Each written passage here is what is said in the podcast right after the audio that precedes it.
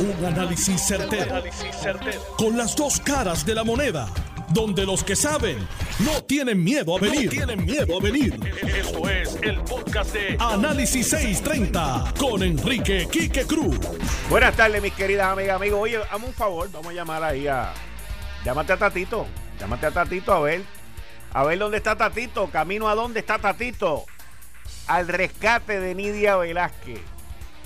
Yo hoy salió publicado en el periódico El Nuevo Día mi columna.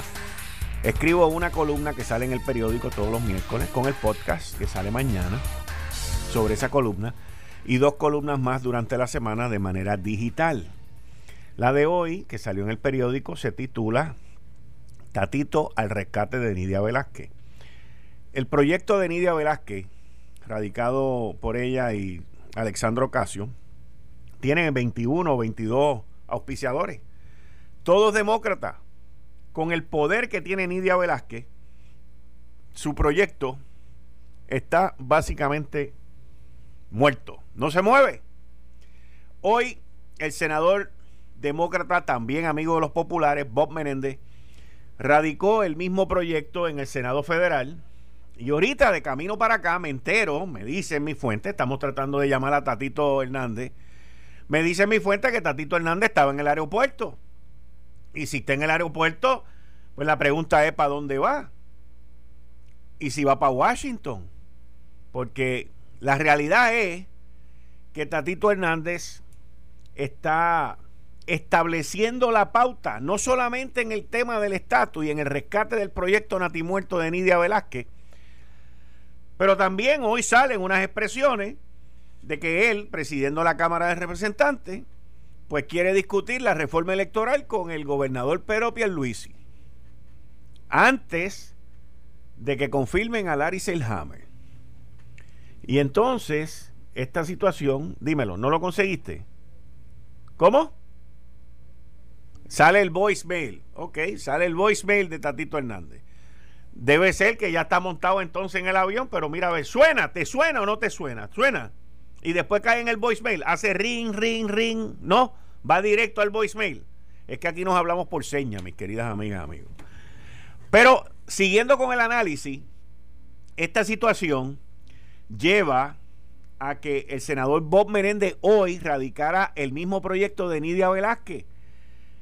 Hoy es el mismo día que el senador Robert Heinrich de Nuevo México radicó el proyecto similar al de Darren Soto en la Cámara, que by the way, cuando el gobernador Pedro Pierluisi hace dos, tres semanas fue a Washington en conjunto con la comisionada residente Jennifer González y otra serie de personalidades del Partido No Progresista y Demócrata, presentaron ese proyecto, tenían 50 sponsors, 50 auspiciadores, 14, 15 de ellos republicanos, y el proyecto de Nidia Velázquez, que es un proyecto que, by the way, viene de antemano, es el proyecto de autodeterminación, es el proyecto de tratar de meternos una asamblea constituyente, pues ese proyecto lo que tiene son hasta ahora 21 auspiciadores. El proyecto está muerto, el proyecto está muerto. Y lo que les estaba mencionando antes de hacer el, intercambio con la llamada Tatito Hernández, era que Tatito ha dicho hoy también que tiene una, una condición para comenzar la confirmación de Larry Selhammer, secretario de Estado, en que se discuta, se analice y se lleve a cabo un compromiso sobre una reforma electoral. ¿Por qué Tatito Hernández condiciona una, con, una confirmación del secretario de Estado? Quiero que estemos claros. Ya vamos para tres meses y medio, abril, febrero, abril, perdón, enero, febrero y mitad de marzo, vamos para tres meses. Y todavía no han confirmado a una sola persona del gabinete de Pedro Pierluisi.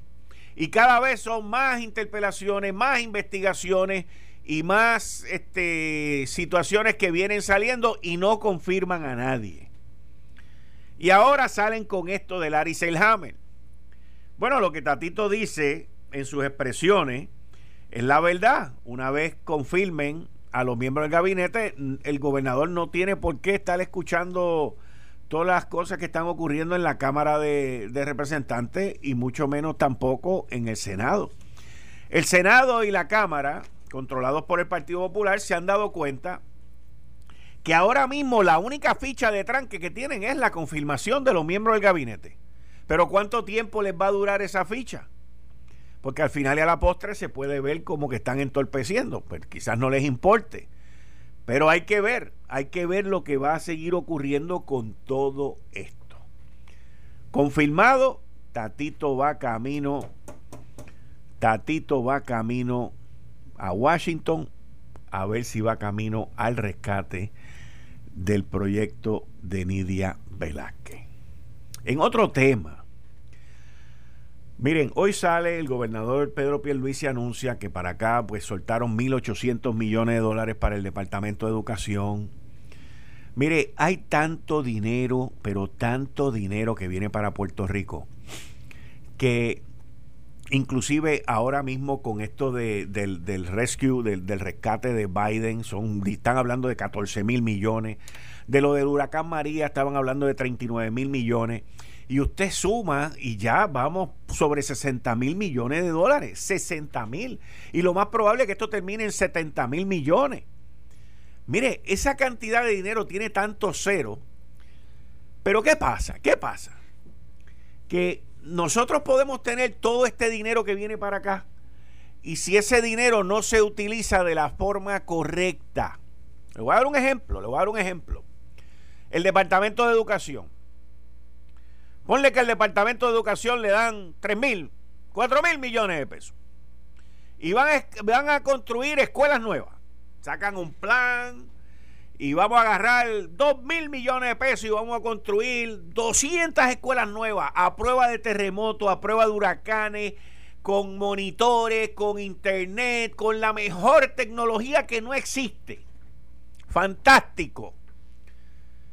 Y yo le pregunto a usted, ¿nos gastamos los 2 mil millones de pesos en esa infraestructura? Y eso nos va a traer una mejor educación. No, no nos va a traer una mejor educación. No nos va a traer mejores seres humanos, no nos va a traer mejores estudiantes, mejores graduandos, no nos va a traer gente que quieran salir a la calle a trabajar, no nos van a traer gente que quieran graduarse, no nos van a traer el futuro de generaciones aquí en Puerto Rico. ¿Por qué? Porque también tenemos que invertir en el factor humano. También tenemos que invertir en tener mejores maestros, maestros más adiestrados, más entrenados, más educados. Necesitamos esa parte, en mi opinión, es mucho más importante y cuesta menos que todo este mambo jumbo de miles de millones de dólares en infraestructura para la educación. Yo estoy de acuerdo con eso, no me malinterpreten. No estoy diciendo que los maestros que tenemos hoy son malos y no están bien educados, pero podrían ser mejor. Podríamos asegurarnos también de una educación donde haya más de un lenguaje, el español, el inglés y un tercer idioma. ¿Por qué no? ¿Por qué no? China es el país más grande del mundo. Todo el mundo compra algo en China. Aquí se pueden dar clases de mandarín, se pueden dar clases de, de, portugués con Brasil. En una época fue enorme también en el mundo, en el comercio. Pero las limitaciones de aquellos que crean estos currículos, como ellos no saben, no han visto, pues tampoco pueden expandirse y pensar fuera de la caja. Aquí hay que invertir en la educación de los maestros, en la profesionalización del maestro y también hay que invertir en un proceso donde se limpie la matrícula de maestro y aquellos que sirven se quedan y se mejoran y los que no sirven hay que sacarlos. Hay que sacarlos. Esto, en conjunto con la infraestructura de las escuelas, sería lo que proveería una buena base para un crecimiento y desarrollo social y económico en Puerto Rico. Y tenemos la oportunidad ahora con todo este billete. Es una cosa impresionante la cantidad de dinero que viene por los próximos cuatro o cinco años. Y por los próximos cuatro o cinco años yo puedo coger a esos maestros Y a los que quieran aprender más en matemática, hacerlo. A los que quieran aprender más en ciencia, hacerlo. A los que quieran dominar más el inglés para enseñarlo, hacerlo. Aquellos que se quieran convertir en nutricionistas para enseñarles a hacerlo. En artes culturales, en lo que sea, pero tiene que haber una base. Tiene que haber una base que produzca mejores seres humanos en las escuelas públicas en Puerto Rico.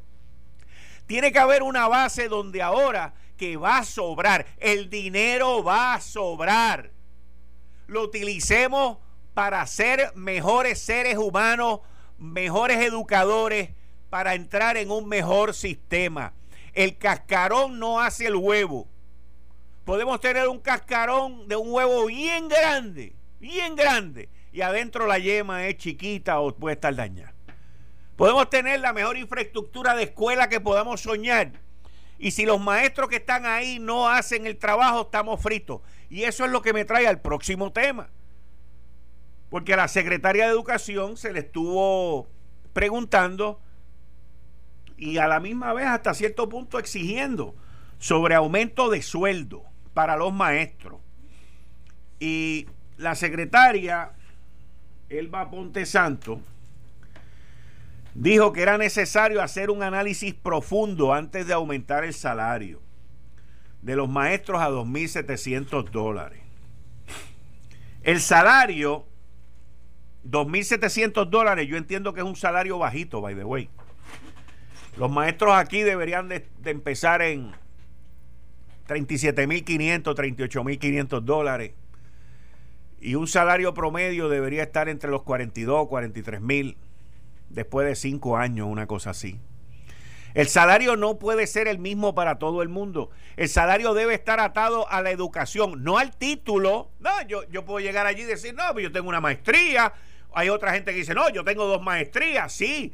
Ah, no, yo tengo un doctorado, sí, pero si no enseñas, si no sabes enseñar, si no tienes la pasión, la pasión de enseñar, uno con un bachillerato te come los dulces. Y yo prefiero al de bachillerato que tiene la pasión, que sabe comunicar, que sabe estimular a esos niños y esas niñas, a uno que tenga una maestría o que tenga un doctorado y haga una cosa aburridísima. Hay maestros que impactan la vida. El maestro está más tiempo que lo, con los muchachos que los papás. Yo tengo una cantidad de maestros que yo recuerdo desde que yo era pequeño. Mire, yo recuerdo mi maestra de primer grado, Missy Franco, en el Colegio Espíritu Santo. Ella vivía frente a la escuela. Recuerdo a Mrs. Zorrilla. Recuerdo a Mrs. Carle, que el esposo tenía un dealer de carro. Carle, qué sé yo qué rayo, dealer. Recuerdo a Missy Franco, por ejemplo, fue mi maestra por más de dos años en inglés, fue la señora que me empujó, esa señora me motivaba y me empujaba y, y sacó lo mejor de mí en el salón de clase. Recuerdo una maestra que tuve eh, Margarita López, que fue maestra mía de matemáticas, excelente también. Recuerdo a Vilma Colón, maestra de español. O sea, recuerdo maestros míos en, universidad, Missy Allen, que cuando yo estaba estudiando biología. O sea, son gente que, que, me empujaron, que sacaron lo mejor de mí y tengo unos recuerdos brutales de esos maestros. Y, y tuve unas relaciones con ellos, inclusive desde primer grado relaciones muy buenas que marcaron mi vida y me ayudaron a mí a echar para adelante. Mi mamá era maestra de inglés y fue también la que me empujó y la que me enseñó y me llevó por el camino de lo importante que era el inglés. Mi mamá fue educada. En la época, en 1958, Luis Muñoz Marín estaba aquí de gobernador y tenía un proyecto para los maestros que lo mandaban a hacer un año de inglés con todos los gastos pagos en, en Washington, D.C., iban a American University y estaban allí un año como más o menos haciendo una maestría en inglés y luego tú regresabas y tenías que estudiar cuatro, de, perdón, tenías que trabajar en el gobierno mínimo cuatro años. Y ahí fue donde ella aprendió inglés y desarrolló y se convirtió en maestra de inglés. Fue maestra de inglés de Braille para niños ciegos en el Instituto de Loaiza Cordero. El maestro es el que desarrolla esa persona, ese ser humano. El maestro es el que lo encamina, el que lo motiva y también puede ser el que los demotiva y el que los echa a un lado, porque lo he visto, y el que los ignora y el que le crea los complejos también. Y yo quiero que este sistema con todo ese billete que viene ahora, se eche hacia adelante con una educación buena y dejen de estar jorobando tanto como si la perspectiva de género fuera más importante que aprender inglés, español y matemática. El respeto al ser humano es extremadamente importante. En mi época no había perspectiva de género y se respeta al ser humano. O sea, aquí tenemos que de verdad enfocarnos en las cosas que tienen valor, como lo es la igualdad, como lo es el respeto pero no como el proyecto ese que está en el Senado, que quiere decir qué es lo que se va a hacer en el salón de clase y en la casa. Señores, tenemos una excelente oportunidad. Y al igual que les digo esto en el sistema educacional, se lo digo en las carreteras, se lo digo en otras áreas, porque es tanto dinero, mis queridas amigas, amigos, que es, yo, yo lo describo en inglés como mind-boggling. Es algo completamente nunca antes visto, mis queridas amigas, amigos. Nunca antes visto. Y no lo vamos a resolver con un buen cascarón. Porque el huevo es huevo. Pero no con un buen cascarón. No lo vamos a resolver con aires acondicionados. No lo vamos a, a resolver con monitores y tecnología. No. No. Lo vamos a resolver enseñando. Y a quien primero tenemos que educar es a nuestros maestros. Yo estoy a favor de que se les sube el sueldo mínimo, tres mil, tres mil doscientos dólares. Mínimo empezando. Pero tiene que haber un sistema de evaluación. Tiene que haber un sistema de que te los vas a ganar. Y aquellos que sean los más duros, que se ganen más. Pero el sindicato no me puede decir a mí, no, esto es aquí para todo el mundo. No, porque no todo el mundo es igual. Y yo tengo que limpiar el sistema, porque claramente el sistema no funciona. Y si yo estoy dispuesto a invertir miles de millones de dólares en infraestructura, tengo que invertir miles de millones de dólares en ese ser humano, en esos maestros que quieren, porque la gran mayoría quiere. Y que sean mejores seres humanos, que sean mejores maestros, mejores motivadores, mejores educadores y pagarles más. Y yo estoy seguro seguro que si a la Junta de Supervisión Fiscal le enseñan un buen plan y un buen programa, la Junta lo va a aprobar porque la Junta sabe y entiende las dificultades, la falta de calidad que hay en algunas escuelas en Puerto Rico, no en todas, pero vamos a decir en algunos salones en Puerto Rico. Principalmente estoy hablando del sistema público. ¿Por qué cuando nosotros miramos un sistema que hay aquí en Puerto Rico que se llama el sistema CROEM, C-R-O-E-M. El sistema CROEN sería el sistema que yo implantaría en todas las escuelas públicas de Puerto Rico. Es el sistema más exitoso, el sistema que produce mejores estudiantes en, en la escuela pública en Puerto Rico. Es el sistema modelo. porque yo no puedo agarrar ese sistema y replicarlo alrededor de la isla completa? Con la gente que ya lo han hecho está creo que es en 13 o 14 municipios.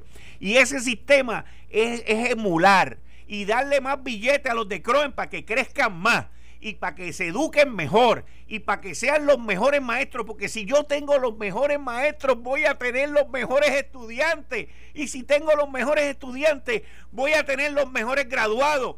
Y si tengo los mejores graduados voy a tener los mejores maestros de universidad. Y si tengo los mejores maestros de universidad voy a tener los mejores profesionales en la vida que Puerto Rico no haya visto desde los 60, señores. Esto es una oportunidad única, única. Y me preocupa, me preocupa que se pierda el discurso en perspectiva de género, cuando todos estamos de acuerdo en que hay que respetar, cuando todos estamos de acuerdo que, que debemos de ser iguales, cuando todos estamos de acuerdo que de ser humano a ser humano nos tenemos que cuidar todos y respetarnos todos. Pero también tenemos que estar de acuerdo que si queremos igualdad y queremos respeto, la vía tiene dos carriles, no es de uno nada más. Y ni yo voy a imponer lo que yo creo sobre ti, ni tú puedes imponer lo que tú crees sobre mí. Yo me preocupa el que todo este dinero se vaya a perder en edificios, en equipo, en material, y nos olvidemos del verdadero valor que va a haber en todo esto, que es el valor humano. Hacer esos maestros los mejores, pagarle por lo mejor Y aquellos que tengan la mejor educación y el mejor deseo y la mejor pasión, sean aquellos que se lleven la mejor remuneración. Y es lo que les digo. Yo prefiero a un maestro con un bachillerato que ama su trabajo, que ama su pasión, que ama y, que le apasiona el motivar, que esos estudiantes cuando llegan allí no pueden esperar a volver a ese salón, que se sienten súper motivados a tener allí a uno con un doctorado, dos doctorados, tres maestrías, que se creen que son más inteligentes que el mundo y no motivan ni a la hormiga cuando les pasa por el frente. Y ahí es donde tenemos que depurar, depurar el sistema, limpiar el sistema. Y esa es mi preocupación. Que con el dinero lo utilicemos para lo que no es. Para lo que no es. Démosle la oportunidad a los maestros que quieren superarse, a los maestros que quieren echar para adelante, démosle la oportunidad de que lo hagan con las mejores herramientas educacionales que puedan haber para ellos. Y aquellos que no lo pueden hacer, que se vayan para otro lado con el empleador único y los ponemos en el mambo jumbo, en el limbo, en el limbo del empleador único. ¡Fum! Por ahí van. Y les buscamos otro trabajo. No todos pueden ser jefe, no todos pueden ser supervisores, no todos pueden tener lo que tienen. Pero no podemos poner en riesgo por unos pocos que nunca van a llegar a nada el futuro de Puerto Rico con nuestros estudiantes. No sé. Ese es mi análisis sobre ese tema sobre el salario de los maestros, la educación de los maestros y el futuro de Puerto Rico. El problema es que por primera vez en décadas el obstáculo no es que no hay dinero. Ese es el problema. Eh, estás escuchando el podcast de Noti1. Análisis 630 con Enrique Quique Cruz. Buenas tardes, mis queridas amigas, amigos. Bienvenidos de vuelta aquí en Análisis 630. Yo soy Enrique Quique Cruz y estoy aquí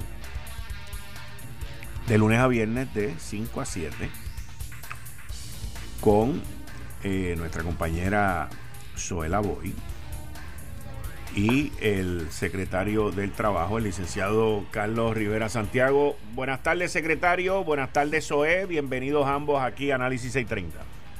Buenas tardes, Quique. Buenas tardes. al secretario Carlos Rivera y buenas tardes a todo el público de tu programa y obviamente a los compañeros allí en Noti1.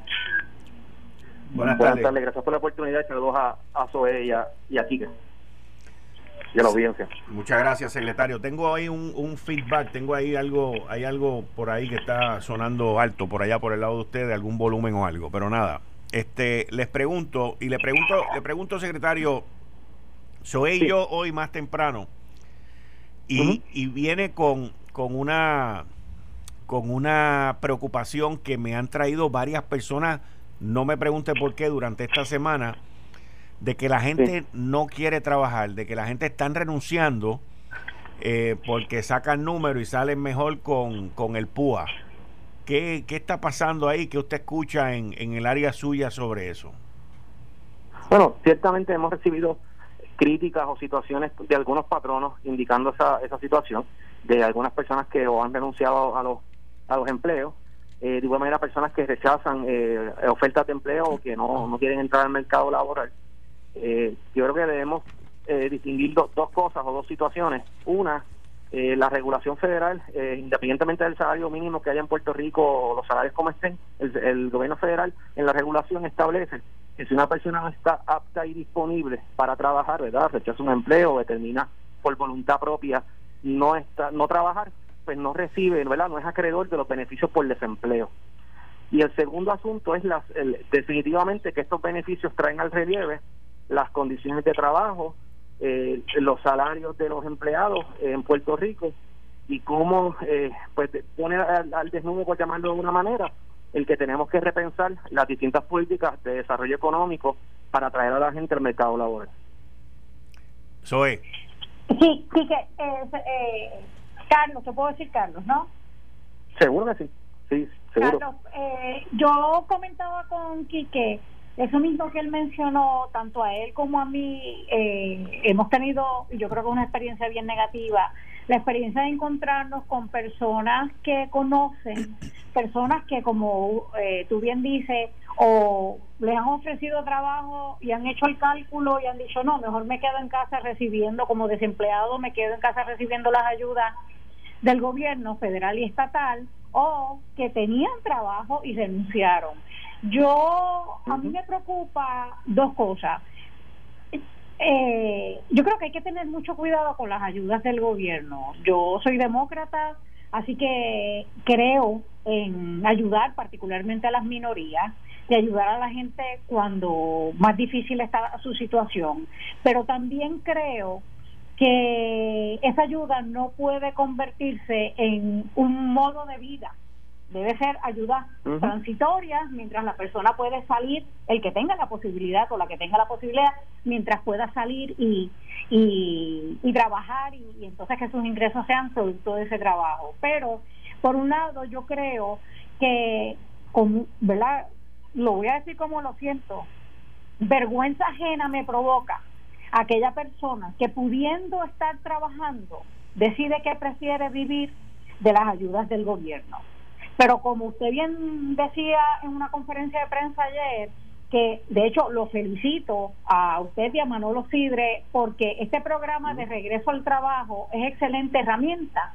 Yo sé que responde a la obligación o a la exigencia del gobierno federal de fiscalizar cómo se están usando las ayudas, pero qué bueno que se le ha advertido a esa persona que está recibiendo las ayudas, oye, si te llaman para que regreses, si tú no regresas, si no tienes una razón justificada, puedes perder las ayudas e inclusive puedes tener que devolver aquellos que hayas recibido desde que te llamaron a trabajar y tú te negaste. Me alegro que eso allá afuera la gente lo escuche y sepa cuáles son las consecuencias de, desde mi punto de vista, de forma irresponsable decidir no volver a trabajar. Eh, hay muchas personas que en efecto no pueden volver a trabajar, pero está ese grupo que prefiere quedarse en la casa eh, teniendo la alternativa de trabajar. Así que por, por un lado, cuidado con las ayudas a esas personas que lo están recibiendo. Las ayudas son para quienes la necesitan, no para los listos y listas. Pero por el otro lado, y esta es la pregunta, secretario, eh, la, el gobierno tiene una responsabilidad de incentivar el trabajo. Yo, corriendo campañas políticas, conocía muchas personas, particularmente mujeres jefas de familia, que me decían, mira, es cuando yo calculo lo que yo me gano con las ayudas, lo que me entra con las ayudas, si yo me voy a trabajar por el mínimo, el salario mínimo, pues porque son personas que no tienen, ¿verdad? Eh, ese es el tipo de trabajo que, que conseguirían. Cuando calculan salen mejor quedándose en casa porque además de que los números, y creo que fue el mismo Manolo Sidre que ayer lo estaba diciendo, que cuando tú calculas un salario mínimo, se gana, la persona que gana salario mínimo por semana gana 287 dólares versus los 540 por semana que estarían ahora recibiendo por las ayudas de, del gobierno, pues la persona decide, mira, yo me voy a quedar porque además recordemos que en el caso particularmente de las jefas de familia, eso significa que me voy a trabajar, pierdo las ayudas y entonces tengo que buscar dinero para transportación, vestimenta y un, y un gasto bien alto que es el del cuidado de los niños. Así que yo creo que el gobierno tiene que enfrentar esa realidad y buscar mecanismos de tal forma que se incentive el trabajo y que cuando se haga el cálculo el resultado que hay hoy no sea el que, ¿verdad? podamos cambiar eso.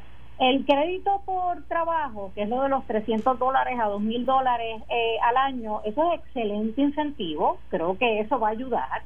El crédito por dependiente menor también es un excelente incentivo, pero creo que todavía falta un tercer elemento que yo he escuchado muchos oficiales electos prometer que lo van a trabajar.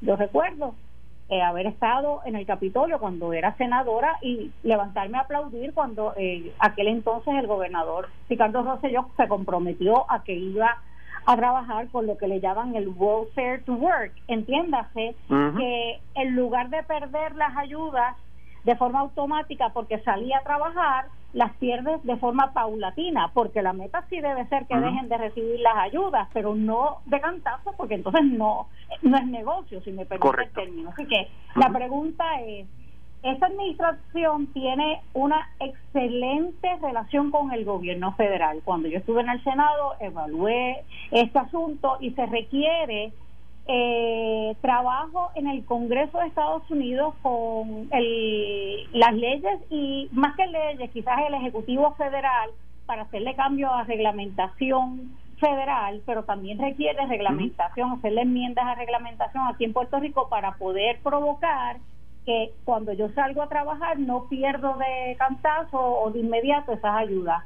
Ahora con esta excelente relación que hay entre el gobierno de Pedro Pierluisi y con el gobierno de Joe Biden, me pregunto si ustedes han mirado esto como una meta para lograrla a corto plazo, porque si nosotros lográramos en Puerto Rico que esas jefas de familia, y hablo de todo el mundo, pero muy en particular de esas jefas de familia, esas jefas de familia puedan salir a trabajar y eso no significa que de inmediato pierden la ayuda, yo creo que tendríamos muchas, muchas más mujeres en la calle trabajando en lugar de eh, viviendo de las ayudas. Y para récord, muchas de ellas me dijeron, yo quiero trabajar, yo quiero ser ejemplo para mis hijos de que lo que uno se gana con el esfuerzo y el trabajo es lo que en verdad vale, pero la verdad es que no puedo, porque económicamente no lo puedo hacer.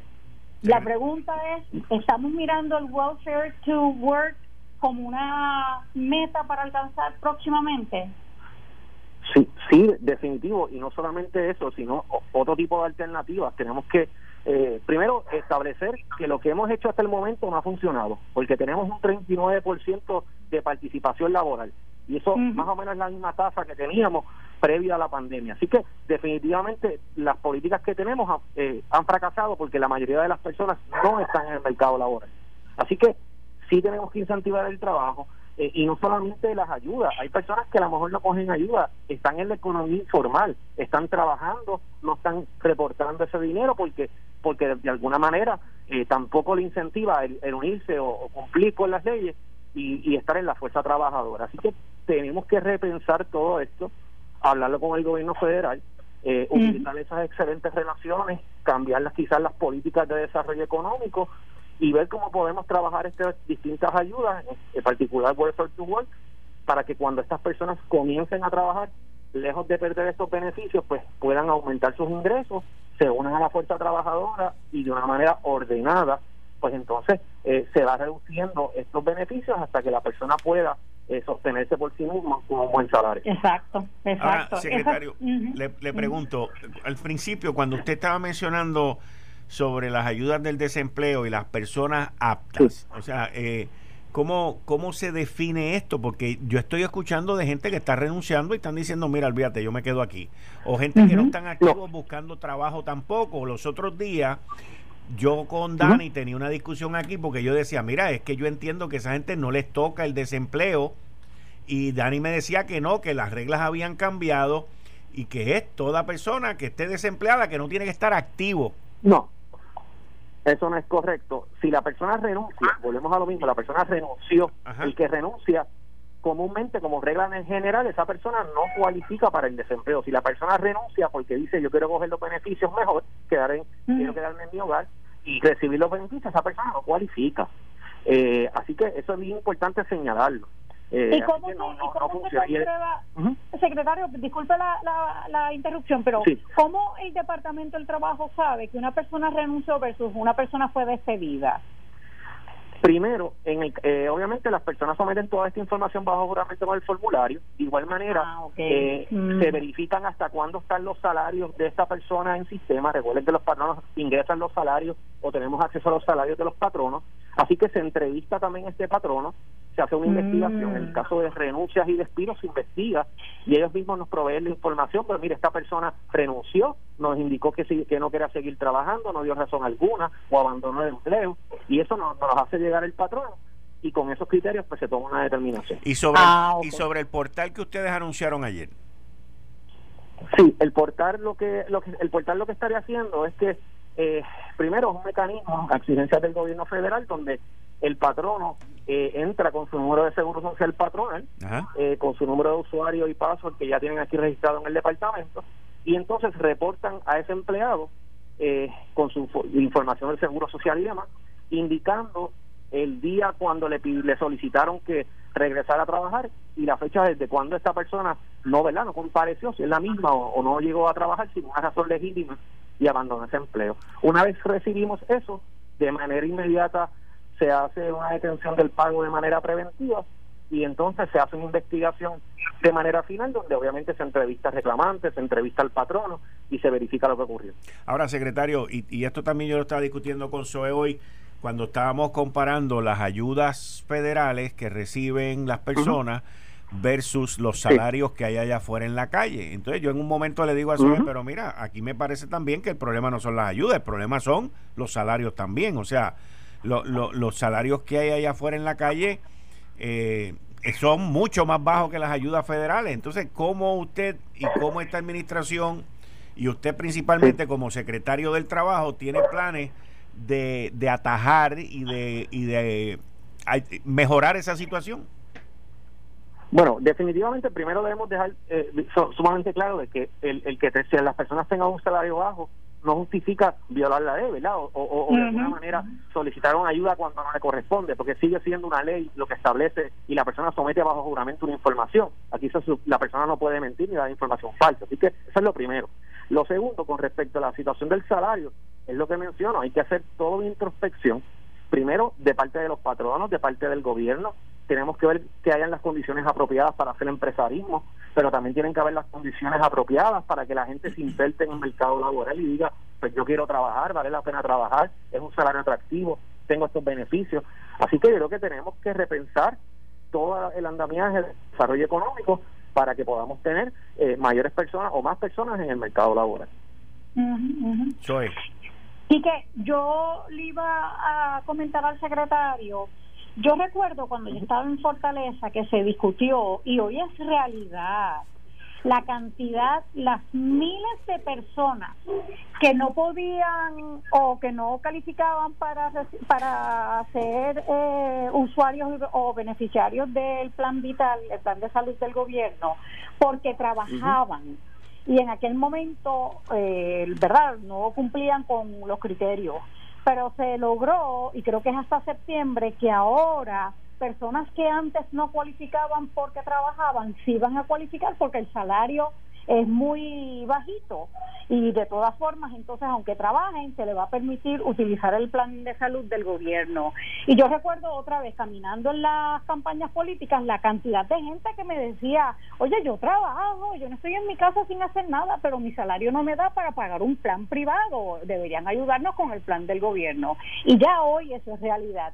Y lo menciono Carlos porque me parece verdad en, tengo que si, si Quique me permite utilizar los micrófonos de Noti1 para pedirte que, no tú obviamente, pero alguien en tu equipo, retome eso del welfare to work porque yo sé, y lo digo en representación de, yo insisto, la mayoría de las personas que hoy viven con las ayudas del gobierno, las ayudas económicas del gobierno estatal y federal, quisieran salir a trabajar pero la realidad es lo que estamos hablando aquí. No es, entre comillas, negocio. Así que yo pediría en la representación de toda esa gente, muy en particular otra vez las jefas de familia, que alguien en tu equipo mire esto y que se establezca qué es lo que hay que pedirle al gobierno federal, cuáles son las enmiendas a esos reglamentos que hay que pedirle que el gobierno federal trabaje y trabajemos en los reglamentos de acá de Puerto Rico para que logremos que esas personas pueden salir a buscar trabajo, pero que no signifique que de inmediato pierden esas ayudas, porque mientras eso pase, no vamos a tener la gente en la calle buscando trabajo. Sí, yo, yo estoy totalmente de acuerdo y, y ciertamente estamos en, esa dirección. Eh, mi experiencia ha sido con el gobierno federal y yo le he mencionado, el gobierno federal no es no son máquinas, son seres humanos como, como nosotros Eh, y es cuestión de sentarse, explicarle cómo ha sido en Puerto Rico eh, la utilización de las ayudas y a dónde nos han llevado y explicarle precisamente con esta data y esta información, mire, tenemos un 39% de participación laboral. Queremos aumentar esa tasa de participación y a largo plazo esto lo que va a traer es un beneficio porque en la medida que más personas se inserten al mercado laboral, son menos personas que necesitan quizás ayudas sociales. Así que a la larga claro. un beneficio, o sea, hay unos fondos federales y es cuestión de uno sentarse, explicarlo y de verdad que yo lo veo muy optimista de que, de que es algo que se puede hacer realidad y que debemos todos trabajar para eso. Ahora, secretario, desde el punto de vista macro, eh, usted todavía yo creo, creo que no lleva un año en la posición, ¿correcto? No, ahora en julio 18. Exacto, exacto. O sea que usted lleva como 8 o 9 meses, vamos a decir 8 meses. Y, y dentro de lo que usted ha visto, usted ha enfrentado unas crisis brutales con todo esto de la pandemia, el PUA, y ahora va a enfrentar la próxima crisis, que no es el PUA. Ya los sistemas están corriendo y están sacando el dinero. Ahora la próxima crisis es que el sector privado no tiene el personal para suplir la demanda de los servicios que están llegando. Mirando ese punto, al igual que mirando la tasa de participación, que usted ya la ha mencionado en varias ocasiones, de 39%, ¿Qué están pensando ustedes en el Departamento del Trabajo hacer para que la gente vuelva a trabajar? Bueno, lo primero es, ya estamos trabajando con lo que tiene que ver con darle publicidad a la creación de empleo, tener un acervo de, la, de los empleos disponibles en las distintas industrias. Eh, y como todo, hay, hay empleos a salario mínimo, pero también hay muchos empleos que no son a salario mínimo y que tampoco eh, hay, ¿verdad? Hay, hay demanda desde el punto de vista de empleados que estén solicitando, personas solicitando. Así que estamos empezando en esa primera área, estamos de igual manera eh, eh, trabajando en las ferias de empleo, comenzar distintas ferias de empleo y ayudar al sector privado en ese reclutamiento. Y la fiscalización, obviamente, de, de en el caso del desempleo y del PUA, la regulación federal establece claramente que hay que fiscalizar y que se otorgue para las personas que corresponden y aquellas personas que, lo, que la hayan solicitado para un fin que no es establecido en la ley, pues definitivamente se le tiene que descontinuar, eh, ya que esto afectaría los fondos futuros en Puerto Rico y que quizás otros trabajadores no puedan recibirlo en el futuro eh, como penalidad, precisamente por usarlos inadecuadamente. Así que esas son algunas de las situaciones y ahora mismo está en la discusión pública lo que estamos ahora mismo hablando, lo que es el welfare to work eh, y otro tipo de medidas que tenemos que trabajar como gobierno para que mejoren las, condiciones de trabajo. Soy. Yo lo único que tengo que, ¿verdad? Lo que me resta por decir es, secretario, yo sé que eh, ustedes están trabajando en buscar cómo aumentar ese por ciento de personas que están, eh, ¿verdad?, eh, en la fuerza laboral, ese 39 que es tan bajito. Solamente le añado un elemento adicional. En Estados Unidos, la pobreza infantil promedio está en 13%. En Puerto Rico está en 57%. O sea, más de 5 niños de cada 10 son pobres en Puerto Rico, viven en una familia. Y un por ciento bien alto, eh, más del 50%, son niños que viven en una casa de mamá, jefa de familia.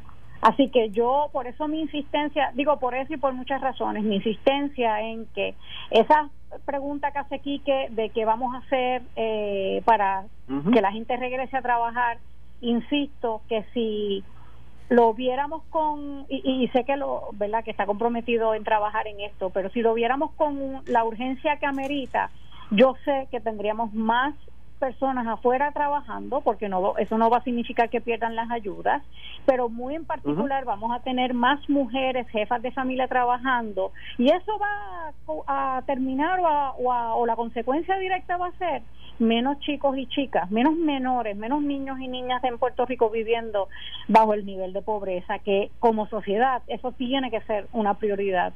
Así que, de hecho, me atrevo a recomendarle, secretario, el Instituto de, Desarrollo de la Juventud es una entidad sin fines de lucro que tiene estudios eh, hechos sobre este tema. Mi, ¿verdad? Yo no tengo ninguna bueno, yo los conozco porque otra vez cuando senadora trabajé con ellos varios proyectos, creo que es un excelente eh, herramienta para que le ayude a trabajar con este tema del welfare to work, particularmente pensando en reducir esa pobreza infantil que tenemos tan horrible de 57% en Puerto Rico. secretario. definitivo, eh, y igual eh, la juventud es bien importante, hay que trabajar con, con todos estos jóvenes. Y lo segundo es que tenemos que tener una mejor planificación desde el punto de vista como gobierno, ¿verdad? O como política pública, de qué profesiones son las que en Puerto Rico eh, son las que tienen mayor demanda, porque tampoco tenemos, sacamos a veces profesionales a la calle y no consiguen, porque eso no es lo que está en el mercado. Ahora mismo se acerca toda una reconstrucción, todo lo que tiene que ver con construcción, pues hay un sinnúmero de, de posiciones de la construcción que van a ser de, gran demanda y no tenemos ese recurso humano. Así que tenemos que planificarnos también eh, de cuáles son los, atributos que tiene Puerto Rico ahora mismo, de cuáles son las necesidades de empleo y dirigir los esfuerzos para capacitar también a, nuestros, a nuestros ciudadanos, porque si no los capacitamos, pues no van a poder tampoco cubrir esas vacantes. Secretario del Trabajo, Carlos Rivera Santiago, muchas gracias. Zoe, muchas gracias. Siempre a muchas gracias. de ambos. Muchas gracias. Buenas Ustedes escucharon al secretario del Trabajo, Carlos Rivera Santiago, definiendo todo el aspecto de los beneficios y a la compañera licenciada Zoela Boy, que está con nosotros aquí los miércoles a las 5 y 30. Mira, cuando voy a salir de mi casa, me llevo siempre mi mascarilla y cuando voy a echarle la mejor gasolina a mi carro, también voy a la segura con la gasolina Premium Golf Ultra Plus. La gasolina Golf me da la calidad, el rendimiento y el mejor precio. Con la Golf Ultra Plus Premium tienes una avanzada tecnología de aditivos que mantienen las válvulas de tu motor y los inyectores limpiecitos. No pagues de más por la gasolina Premium. Uno ve por ahí por la calle la premium, el litro a 88, 89. ¡Wow! No pague de más por la calidad premium. Para mayor rendimiento y calidad, vaya bien, vaya la segura con la gasolina premium de Golf. Voy a una pausa y al regreso voy a estar aquí con Migdalia Rivera, el licenciado Adolfo Rodríguez y aproximadamente como a las seis y cuarto, vía telefónica, voy a tener al juez Carlos Delgado Schwartz, Salgado, perdón, Carlos Salgado Schwartz, el presidente de la Asociación de los Jueces en Puerto Rico, que dice que a él, a ellos no les llevan la gente. Está bueno esto. Vamos a ver qué es lo que pasa. Tú estás escuchando Análisis 630. Yo soy Enrique Quique Cruz. Esto fue el, podcast de Notiuno. Análisis 630 con Enrique Quique Cruz. Dale play a tu podcast favorito a través de Apple Podcasts, Spotify, Google Podcasts, Stitcher y notiuno.com.